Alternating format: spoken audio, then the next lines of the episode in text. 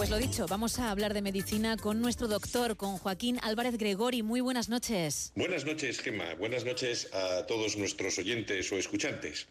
Hoy vamos a abordar otro problema de salud muy importante y además ya sabéis que muchas veces eh, escojo los temas un poco derivado de lo que he visto esta semana en la consulta. Y esta semana, pues bueno, no sabemos muy bien por qué, he estado viendo bastantes dolores de espalda, lo que llamamos comúnmente las lumbalgias o el lumbago. ¿vale? Tenemos que hacer ciertas disquisiciones. Lo primero es que la lumbalgia es un dolor localizado en la parte inferior o baja de la espalda, ¿vale? Y que muchas veces, eh, en la mayoría de las ocasiones, tiene que ver con la estructura musculoesquelética de la columna vertebral y muchas veces con contracturas de los músculos, ¿vale? No siempre tiene por qué, siempre que haya una lumbalgia o un lumbago, tiene que haber alguna lesión en las vértebras, no siempre tiene que haber la famosa y siempre traída en la boca hernia discal. Otra cosa importante que tenemos que tener en cuenta es que no es lo mismo hablar de un lumbago o de una lumbalgia y de una lumbociática o de una lumbociatalgia. Porque la diferencia es que, digamos que la lumbalgia se circunscribe a dolor en la zona solo lumbar y sin embargo la lumbociática ya es un dolor que se suele irradiar hacia las extremidades inferiores porque muchas veces hay un compromiso o una irritación de alguno de los nervios de la zona, generalmente, por supuesto, como hemos dicho, el principal, el nervio ciático. Esto es un problema de salud importante. Importante ¿por porque se calcula que aproximadamente el 80% de la población o ha tenido o tendrá alguna lumbalgia durante toda su vida, incluso en, en, épocas jóvenes, a partir de los 16 años, ya hay muchos pacientes que han experimentado este tipo de dolores de espalda.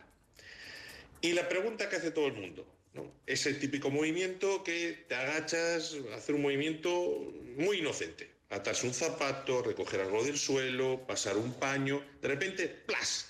Un chasquido fuerte en la espalda, no me puedo enderezar, dolor terrible, a veces incluso que, que prácticamente me obliga a tumbarme inmediatamente, náusea, mucho dolor. Generalmente, generalmente, digo que esto luego todo requiere un estudio, en muchas ocasiones eso se debe a contracturas musculares. Incluso la ciática también puede ser muchas veces derivado de eso, porque la ciática, después de salir de, la zona eh, lumbosacra, pues pasa el nervio ciático por diferentes planos musculares y por las contracturas estos, estos nervios se pueden comprimir y dar este tipo, este tipo de, clínica.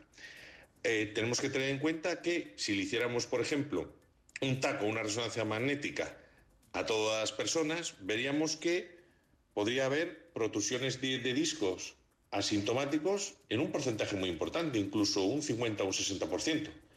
Y, hernias discales también un porcentaje bastante alto, con enfermedad degenerativa de los discos, incluso ya herniados o protuyendo hacia el canal, pues casi, en, dependiendo de estudios, entre un 46 y un 80% de los estudiados.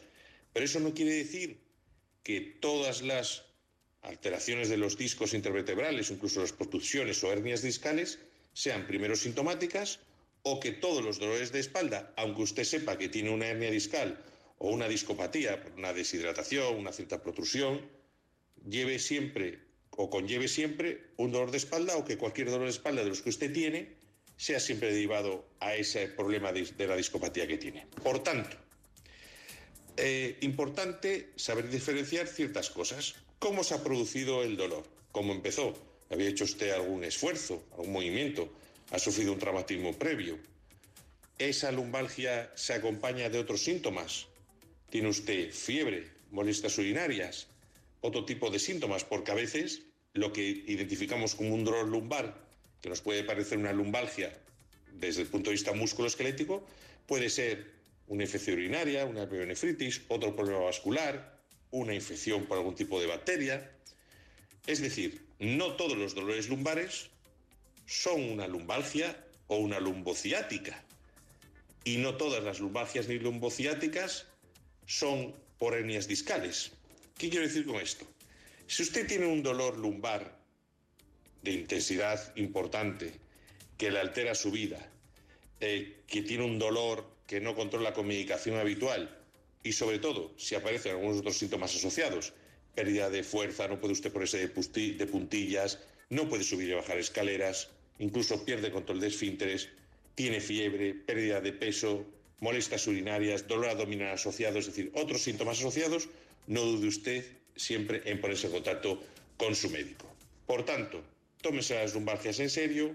Si ustedes tienen profesiones o actividades en las que la actividad hace que se recargue, que se sobrecargue o que usted pueda sufrir problemas de espalda, Acuda usted a su servicio de prevención de riesgos laborales, pida consejo a su médico o enfermero para hacer una buena higiene postural, para saber cómo hacer ejercicios físicos que desarrollen una musculatura compensada, para hacer unas posturas oportunas y movilizaciones en su puesto de trabajo que sean compatibles con una buena salud y una buena higiene postural.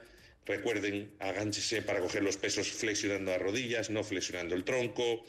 Eh, usen incluso fajas de refuerzo lumbar si van ustedes a coger pesos importantes y intenten descansar bien por las noches con un buen colchón, una buena posición y unas buenas y suficientes horas de sueño.